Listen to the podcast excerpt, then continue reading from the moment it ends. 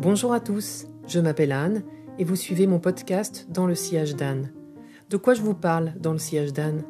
De parfums, d'odeurs, de dégustation et de bons produits, de balades, de jardins, de patrimoine et de littérature. En somme, de découvertes, de passions et de rencontres qui font le sel et je dirais même le parfum de ma vie.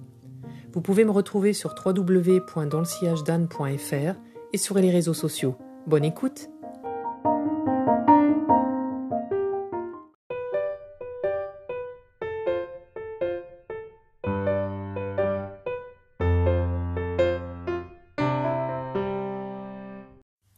On commence pour les balades par mes racines bourbonnaises.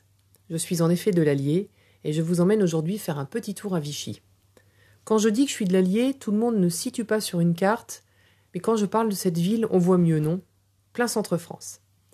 J'ai dans ce podcast envie de vous partager vraiment uniquement que des pépites. Et là, je résumerai en vous disant que je m'imagine carrément habiter à Vichy.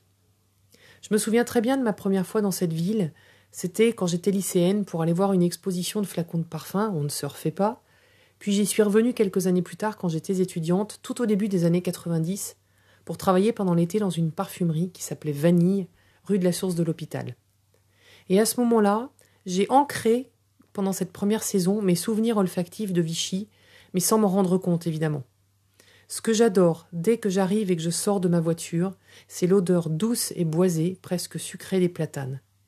L'odeur des platanes de Vichy n'est pas l'odeur des platanes de Montpellier, par exemple. Ça tient peut-être aussi à l'environnement très aquatique de Vichy, je ne sais pas mais si vous me bandez les yeux, je saurais vous dire que j'y suis. Je vous parlais de Vanille, cette petite parfumerie qui se trouvait dans cette rue de la source de l'hôpital, rue amusante car ronde et entourant le kiosque à musique.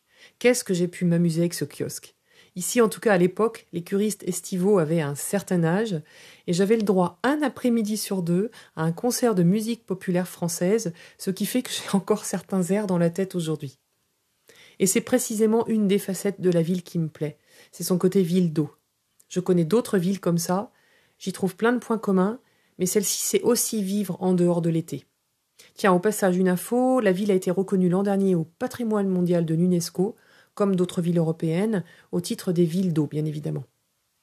Donc j'aime cette présence forte du passé, ce côté suranné, les façades des grands hôtels, derrière lesquels des princes et des princesses ont vécu quelques semaines, les pensions multiples pour recevoir tous les curistes avec ces petites pancartes qui me font penser à l'Angleterre. Oui, parce que je lis beaucoup d'Agatha Christie, je me rends compte qu'il y avait beaucoup de pensions à l'époque en Angleterre et ce mot pension m'y fait souvent penser, plus qu'à des souvenirs de lycée d'ailleurs. Les maisons type chalet qu'on doit à Napoléon III au bord de l'Allier, l'église Saint-Blaise reconstruite pour accueillir plus de monde, plus de touristes car plus de curistes, donc reconstruite en béton qui fait art déco de l'extérieur, mais est très chatoyante et spectaculaire à l'intérieur. J'aime bien voir les curistes, ces drôles de touristes, passer d'une source à l'autre, avec leurs petits verres dans un panier d'osier.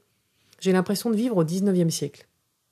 Il y a des maisons qui ressemblent à des petits châteaux, dont celle d'Albert Londres, extravagante, et j'ai même trouvé la plus petite maison que je connaisse. Je virai vous mettre les photos sur le blog, elle est trop mignonne, vous verrez, elle est, elle est belle comme tout.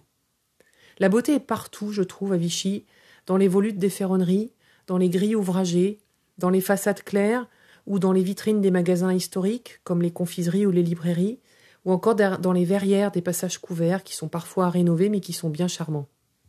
On trouve immanquablement à Vichy un bel opéra, avec des animations hors du temps dans certaines salles de l'opéra certains jours de l'été, comme le thé de l'empereur, où des chanteurs d'opéra viennent chanter des airs connus en costume pendant que vous buvez un thé. Si ça, c'est pas très anglais. Mais évidemment, je ne m'imagine pas vivre uniquement dans un décor de carte postale.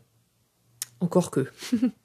J'aime beaucoup la présence de l'Allier, dont les bords ont été réaménagés, cette lumière cristalline sur cette rivière. J'aime cette même lumière quand elle reflète sur les immeubles blancs. J'aime qu'il y ait pas mal de jardins et de balades, rien qu'en ville, ou par exemple comme le parc des sources, on peut marcher sous les galeries par tous les temps.